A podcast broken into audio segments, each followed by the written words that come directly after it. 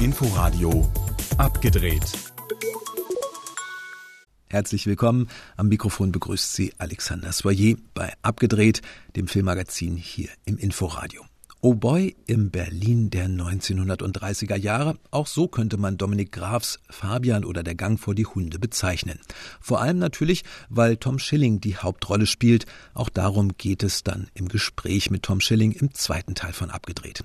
Außerdem in der Sendung das gerade gestartete Locarno Filmfestival, das sich als aus dem Winterschlaf der Pandemie erwacht, präsentiert.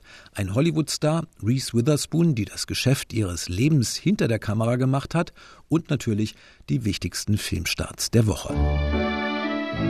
Die Vorlage für Dominik Grafs Fabian oder Der Gang vor die Hunde ist natürlich Erich Kästners gleichnamige Moralfabel über einen angehenden Schriftsteller, der zusieht, wie die Welt um ihn herum auf einen Abgrund zutreibt. An einem Punkt, an dem die sexuelle Freizügigkeit der 1920er Jahre genauso zu spüren ist wie die drohende Nazi-Machtergreifung. Anfang der 30er Jahre. Durch diese Welt streift Tom Schilling als Jakob Fabian mit ironischer Resignation, bis sein Glaube an das Gute mit der Liebe dann doch erwacht. Und was führt Sie nach Sodom und Gomorra? Unsere Zeit ist mit den Engeln böse, nicht? Lässt man sich auf diese flackernde Erzählweise ein, entwickelt Dominik Grafs Kästner Verfilmung einen wunderschönen, melancholisch philosophierenden Rausch und wird zu einem bemerkenswert zeitlosen, allgemeingültigen und beeindruckend frisch und modern wirkenden Leinwanderlebnis. Fabian oder der Gang vor die Hunde.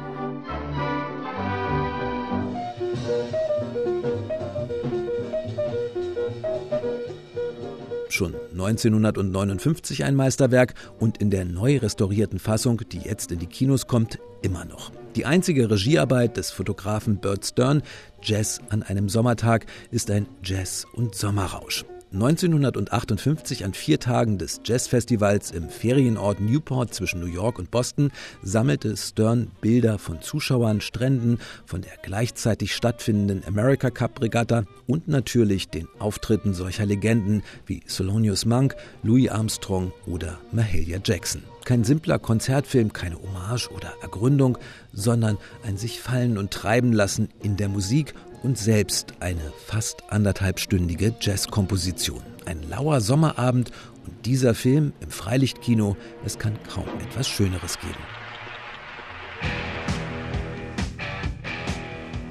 Den ersten Heldeneinsatz von einer Handvoll Superschurken aus dem Batman und Co-Universum vor ein paar Jahren, den kann man getrost vergessen. Teil 2, The Suicide Squad, ist nun zum Glück weniger Fortsetzung als ein neuer Anlauf. Diesmal von Regisseur James Gunn, der schon bei Marvel mit Guardians of the Galaxy für ein Überraschungsbonbon sorgte und auch hier das abgegriffene Helden wider Willen auf gefährlicher Mission Rezept mit herrlich schrägem Humor und großartigen Einfällen garniert. Das ist brutal lustig, blutig originell und herrlich verspielt. Eine grandiose Action-Pointe. The Suicide Squad.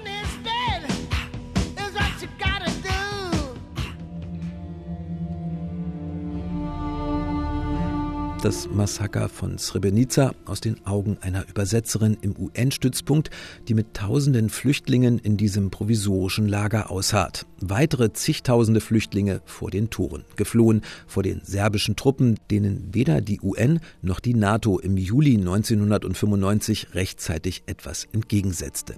Jasmila Spanics Oscar-nominierter Quo Vadis Aida ist ein eindringliches Zeugnis dieses Schreckens und die Odyssee einer Frau, die versucht, ihrem Mann und ihren Söhnen das Leben zu retten. Hast du meine Familie gesehen? Ja, ich glaube. Sie waren hinter uns, als wir losgefahren sind. Please, it's my family. No, no one else can come inside. Colonel Kalemans. No, no, you can't come in now. Spanisch gelingt mit Aidas Übersetzergeschichte an der Schnittstelle des grausamen Völkermords und der verhängnisvollen Tatenlosigkeit von UN und Europa ein gleichzeitig feinfühliger und bewegender Blick zurück und eine unglaublich spannende Mahnung für heute. Quo vadis Aida?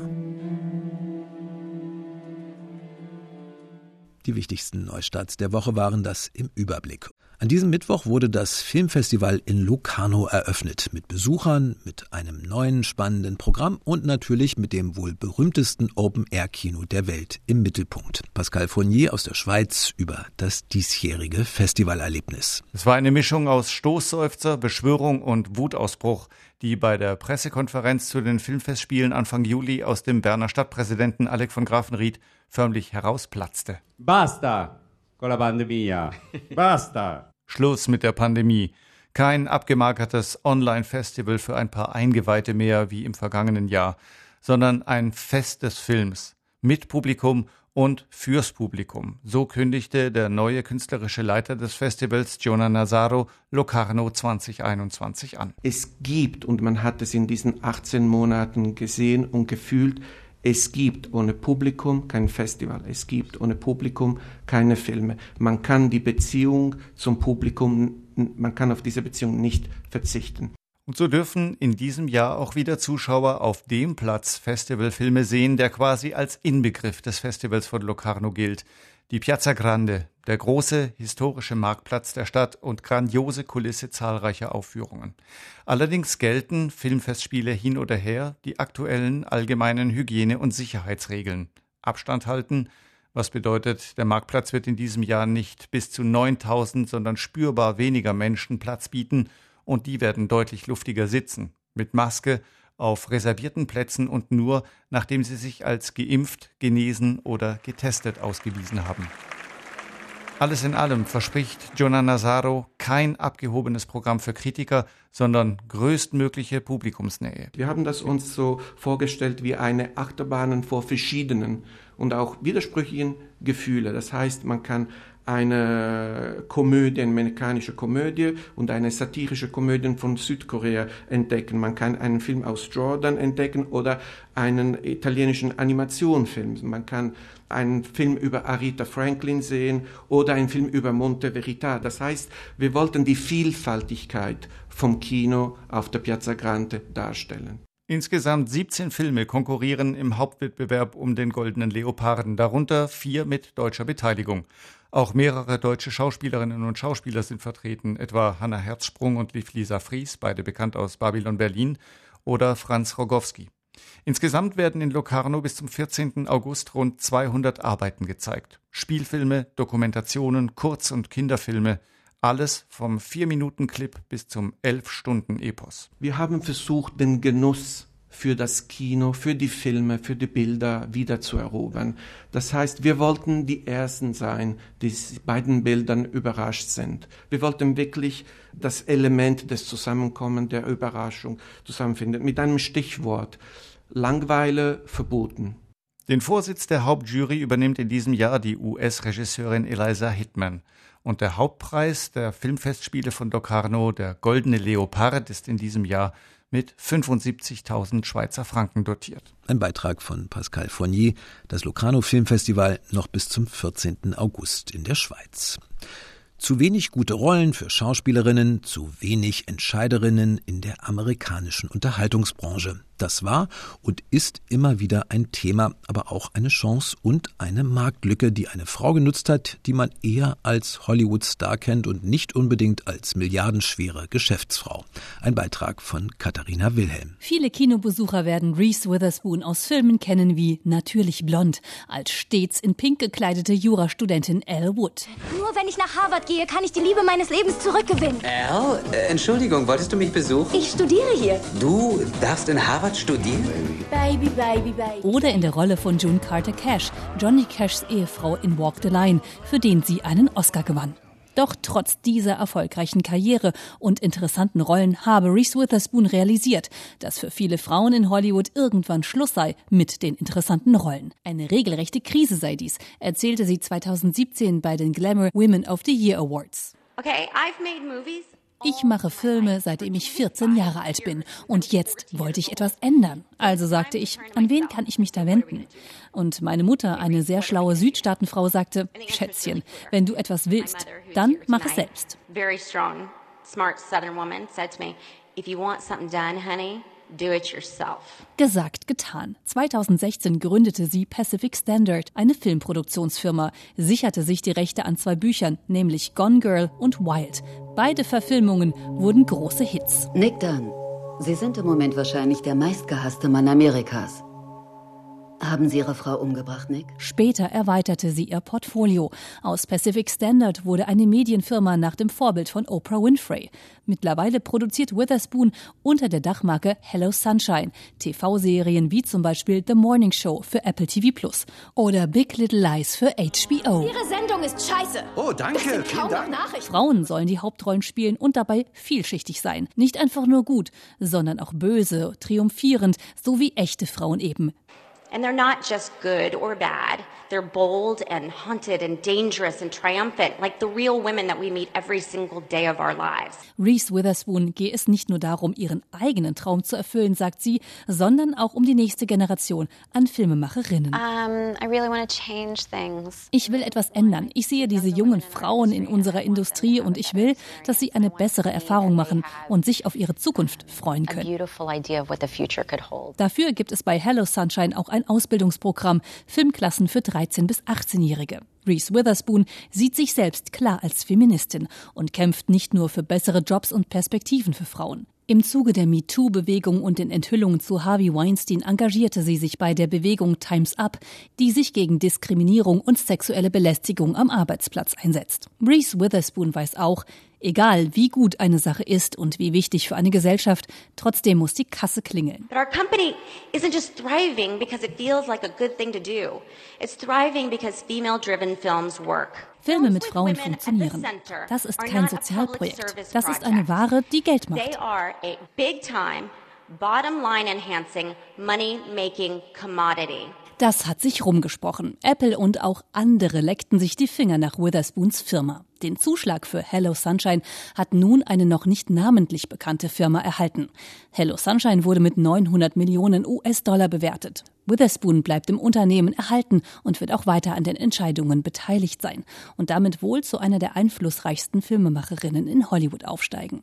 Dazu passt ihre Agenda, die sie ihrem weiblichen Publikum 2017 verraten hat. Because I believe ambition is not a dirty word. It's just believing in yourself. Ambition ist kein dreckiges Wort, sondern bedeutet, an sich selbst zu glauben. Fast eine Milliarde Dollar ist also Reese Witherspoons Produktionsfirma wert. Gerade wurde sie verkauft. Finanziert von der Investmentgruppe Blackstone und die neuen Besitzer sind ehemalige Manager aus dem Hause Disney. Katharina Wilhelm über die mehr als bemerkenswerte Zweitkarriere und den großen Deal Reese Witherspoons.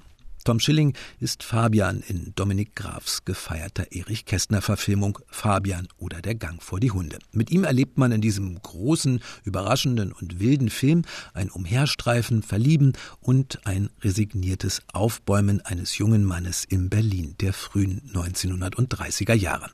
Ein Film, der auf den ersten Blick durchaus eine große Ähnlichkeit mit Oh Boy hat, die natürlich auch Tom Schilling sehr bewusst ist. Also diese beiden Filme haben so viel gemeinsam und die beiden Figuren und offenbar ist das etwas, was ich, was ich gut kann, was, was ich auch jetzt schon öfter gehört habe von Filmemachern.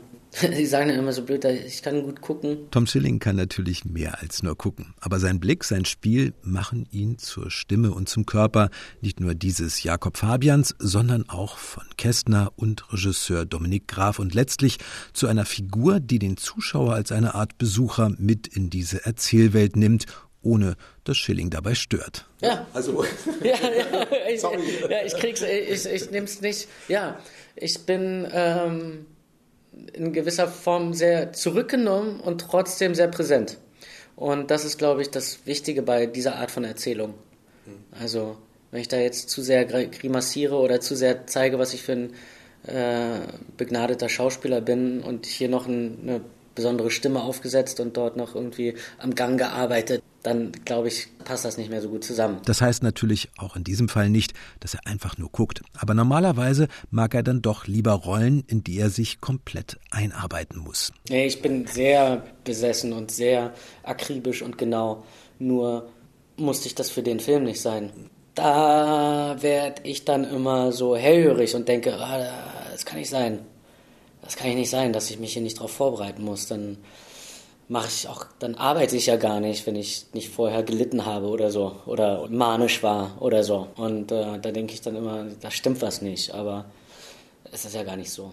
Nee, Me meistens sind auch die Filme, die mit einer großen Leichtigkeit entstanden sind, viel besser. Wobei der Film auch nicht leicht war, muss ich sagen. Auch weil Tom Schilling, wie er sagt, während der Dreharbeiten nicht die beste Zeit hatte. Aber genau das vielleicht als eine weitere und in diesem Fall stimmige Ebene mit in die Rolle eingeflossen ist. Ich gehe Filme immer so persönlich an, dass ähm, wenn ich in, den, in, die unangenehme Situation komme, dass eigentlich mein, mein Privatzustand das etwas so überlagert, dann äh, ich kann es nicht, kann es selten so richtig abspalten. So, das heißt, irgendwie versuche ich die Filme dann trotzdem irgendwie immer so persönlich zu machen und ich glaube, dass ganz viel von diesem Fatalismus und dieser äh, melancholische, von der Mel Melancholie, die in dem Film ist und die in der Figur ist, ganz doll auch mit dem mit meinem eigenen Zustand zu tun hatte, als ich den Film gedreht habe. Tom Schilling grandios in Fabian oder der Gang vor die Hunde als Fabian. Und das war abgedreht. Im Studio verabschiedet sich bis nächste Woche Alexander Soyer. Inforadio Podcast.